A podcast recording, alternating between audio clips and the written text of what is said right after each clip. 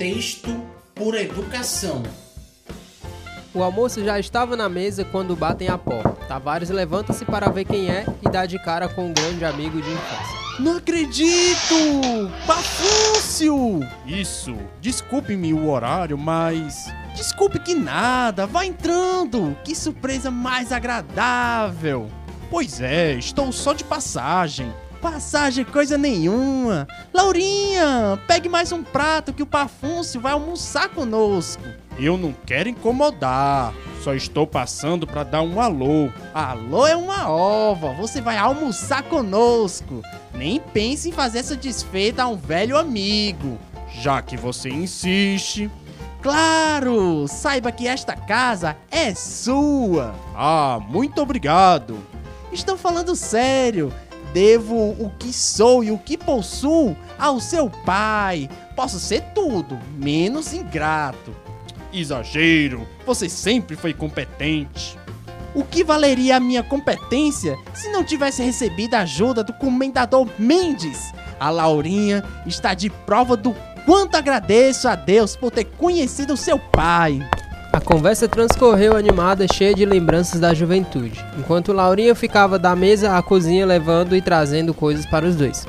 Ela só parava para confirmar as palavras de Tavares a respeito do pai de Pafuns. Laurinha, diga aí para ele o que eu sempre falava do comendador Mendes. Após o almoço, Tavares convidou o amigo para tomar um cafezinho na sala de estar. Pafúncio, por duas vezes, ele pensou em ir embora, mas Tavares insistiu para que ele ficasse.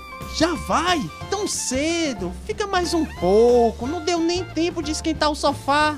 Pafúncio responde com um, Já que você insiste. e aí fica. Tavares e Laurinha precisaram sair para trabalhar, mas fizeram questão de que Pafúncio permanecesse à vontade. Que não se apressassem e logo que se resolvesse partir deixasse a chave com a vizinha, que descansasse um pouco, enfim, que ele se sentisse como se estivesse na sua própria casa.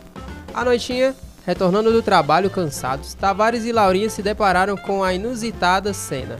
Pafúncio todo folgado, as pernas estendidas na mesa de centro, assistindo a novela com uma lata de cerveja na mão, vestido com calção e a camisa de futebol de Tavares. O casal permaneceu por alguns segundos parado à porta, tentando conter a perplexidade diante de tamanha disparate. Então logo percebe a presença dos dois. Pafúncio trata de se recompor. Poxa, vocês já voltaram? Como o tempo passa rápido. Quase não notei as horas. Estava tão quente lá fora que.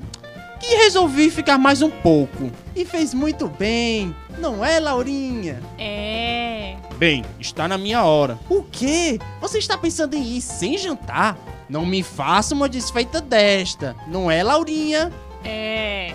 Bem, já que vocês insistem. Assim, Pafúncio ficou para o jantar, para a sobremesa e, como estava tarde, ficou para dormir. No outro dia, como Tavares insistiu muito, Pafúncio continuou usufruindo a hospitalidade do amigo, só para não fazer uma desfeita.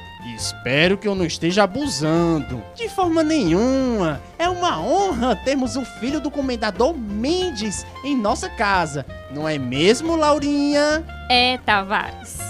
E passaram-se os dias, as semanas, os meses e os anos sem que Pafúncio fosse embora. Não fazia nada em casa. Permaneceu o dia inteiro em frente à televisão, vestido nas roupas de Tavares e só se levantava quando convidado para as refeições ou ir ao banheiro. Dormir tinha um quarto só para ele. O casal já não insistia tanto para que ele ficasse. Na verdade, eles desejavam que Pafúncio tomasse a iniciativa e se mandasse. Se eu estiver sendo chato demais, por favor, não me escondam. Que isso, Pafúncio? Como você pode pensar isso de nós, seus amigos? Não é, Laurinha? É, Tavares. Se você está dizendo. Assim fico mais tranquilo, porque uma coisa que não desejo é ser inconveniente. Com o tempo, os anfitriões passaram a não puxar assunto com o hóspede inoportuno. Qualquer coisa que eles dissessem poderia levar Pafúncio a pensar que se tratava de mais um convite. Até para as refeições eles evitavam chamá-lo, mas mesmo assim Pafúncio sentava à mesa só por educação. A presença daquele indivíduo na sua mesa, na sua sala, na sua casa era irritante demais para Laurinha. Ela tinha aguentado aquele tempo todo por educação, respeito e consideração ao marido. Ela sabia que Tavares também não suportava mais aquela visita incômoda e fingia cordialidade. apenas por uma dívida de gratidão eterna. Mas para ela, tudo tinha o seu limite até aturar calada um parasita durante três anos. Tavares, ele ou eu? Você escolhe. Laurinha explodiu, quando os dois estavam a sós no quarto. Fala baixo, Laurinha. Você quer que ele nos escute? Estou me lixando. Que isso, mulher? Olha a educação. Tavares, estou avisando. Se você não o expulsar agorinha daqui, eu vou embora dessa casa. Laurinha, você está sendo precipitada. Nós não podemos fazer uma coisa dessa com a nossa visita. Subitamente, Pafunço aparece no quarto.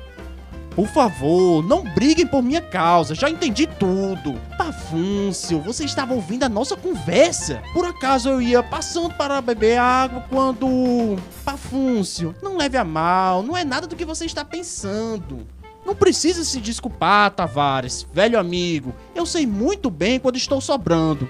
Arrumarei minhas coisas e eu vou indo. Que coisas? Você não tem nada? Laurinha, não repare, Pafunço, ela anda muito cansada.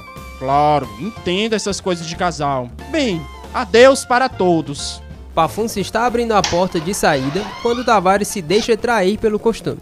Fique pelo menos para o jantar, já que vocês insistem.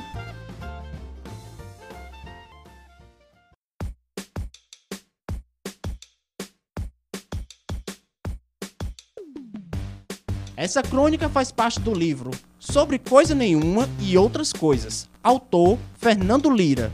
Vozes: Narrador Guto Rodrigues. Laurinha Érica Ellen. Pafúncio e Tavares Bruna Alencar. Edição de áudio Bruna Alencar.